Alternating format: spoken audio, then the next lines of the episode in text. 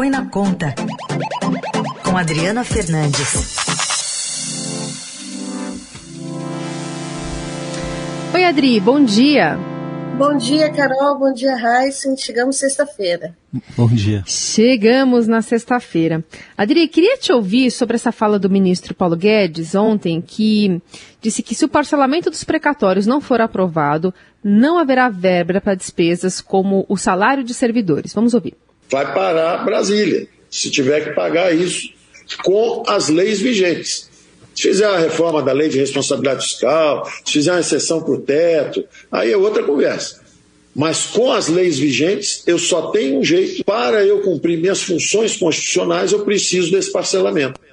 Diria primeiro entender aqui como funciona o orçamento público. Despesa corrente tem a ver com é, esse dinheiro que poderia vir do parcelamento de precatórios? Não é um dinheiro que já estaria é, guardadinho, pronto para fazer o uso em 2021? Carol, como você bem disse, essa é uma ameaça do ministro que quem tem que resolver esse problema é ele. O, o orçamento da União ele, ele é dividido em despesas obrigatórias e despesas com custeio da máquina, com investimentos. É, o problema é que os precatórios vieram com uma conta muito salgada, 89 bilhões, conta que já tinha sido chamada atenção à equipe econômica e que pela Advocacia Geral da União e que o governo chegou esse ano e disse que se surpreendeu, mas essas, essas decisões da justiça, que são os precatórios transitários julgados, é, é uma despesa que não está classificada como obrigatória, mas tem que ser paga e ela ocupa o espaço desse grupo que eu falei, que é despesas de custeio da máquina e de investimentos que se chamam discricionários. O presidente, o ministro, eles não podem é, parar de pagar as despesas obrigatórias. Então, essa ameaça do ministro Paulo Guedes, ela não tem fundamento. O que ele diz é, e que o que ele quer dizer por trás disso que, é, com 89 bilhões, o espaço para o governo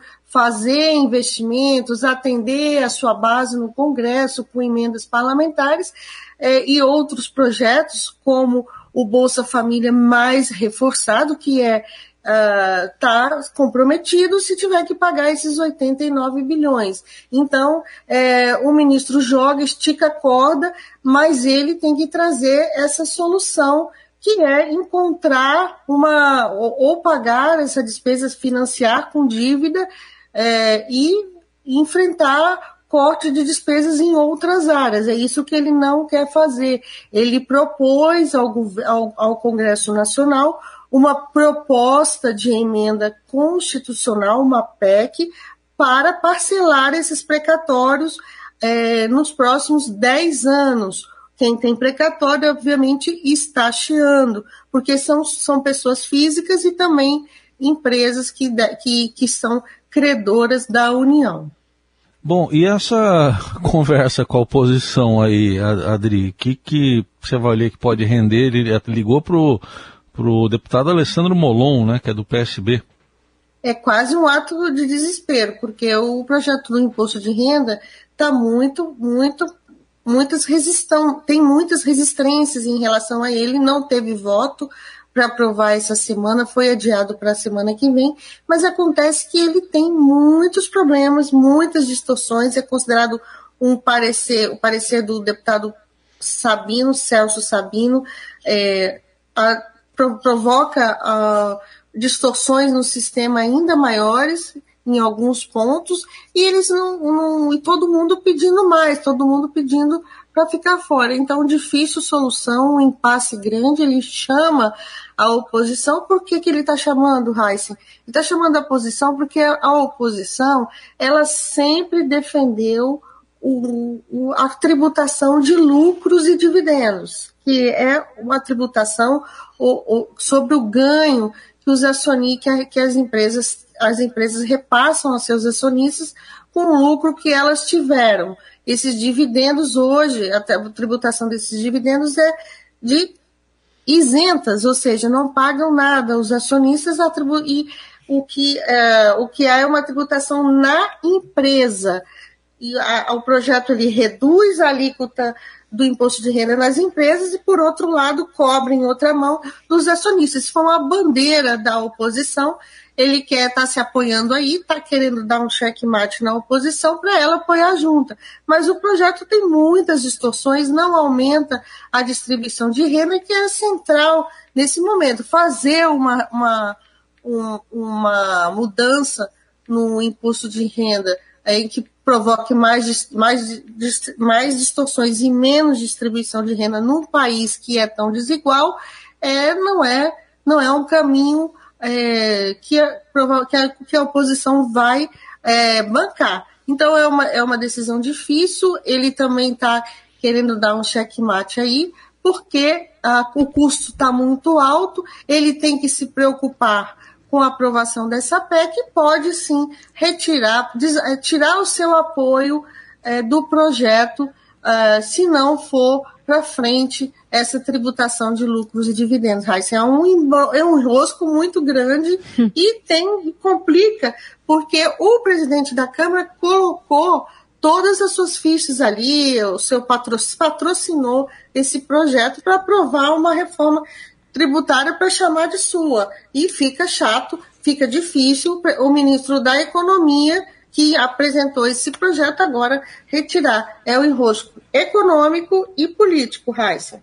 E, e, o vice-presidente da Câmara, Marcelo Ramos, que foi muito importante né, na aprovação da reforma da Previdência, que é o maior feito de Guedes, hum. resumiu aqui na coluna do Estadão o sentimento do grupo ali é, nesse movimento do Guedes. Ele já deveria ter aprendido que a Câmara não se submete a esse tipo de chantagem barata. Sugiro que ele dialogue a, sobre a PEC em termos sérios e técnicos. Então, é, acho que é um, um sintoma aí dessa movimentação política que está entrando na conta dessa aprovação dessa PEC, se é que ela vai ser aprovada. Sem contar também, Dri, que se não tem dinheiro para pagar funcionário, que dirá para turbinar Bolsa Família, né?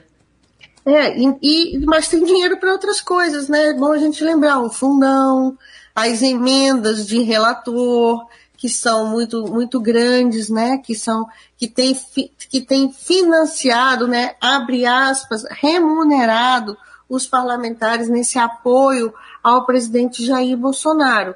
Então, essas emendas também para o ano que vem são níveis também muito elevados.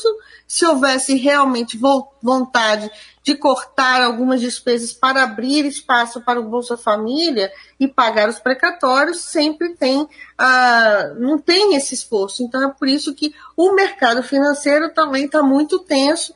A gente tem visto aí, Carol, é, o mercado, o dólar subindo muito e também os juros, né? E o que, que, o que, que acontece? Isso acaba impactando é, a inflação, ela aumenta e a gente está aí nesse ambiente político e econômico bastante estressante nesse, nesse mês de agosto. Muito bem, muito bem. A gente segue acompanhando também, eh, ainda com essa movimentação na área, na área política e econômica forte, a partir da, da matéria de ontem, né, do Estadão, mostrando que os bancos, enfim, está todo mundo já muito mais pessimista, né, para os próximos meses, pensando na eleição, colocando ali como um, um, sarrafo importante, mas que as coisas parecem estar tá degringolando, nem mais o empresariado, nem mais as instituições financeiras estão acreditando em, em boas coisas daqui para frente, né, Adri? Exatamente. E eu queria voltar um pouco à questão do, do Marcelo Ramos. Ele é um crítico ao parcelamento.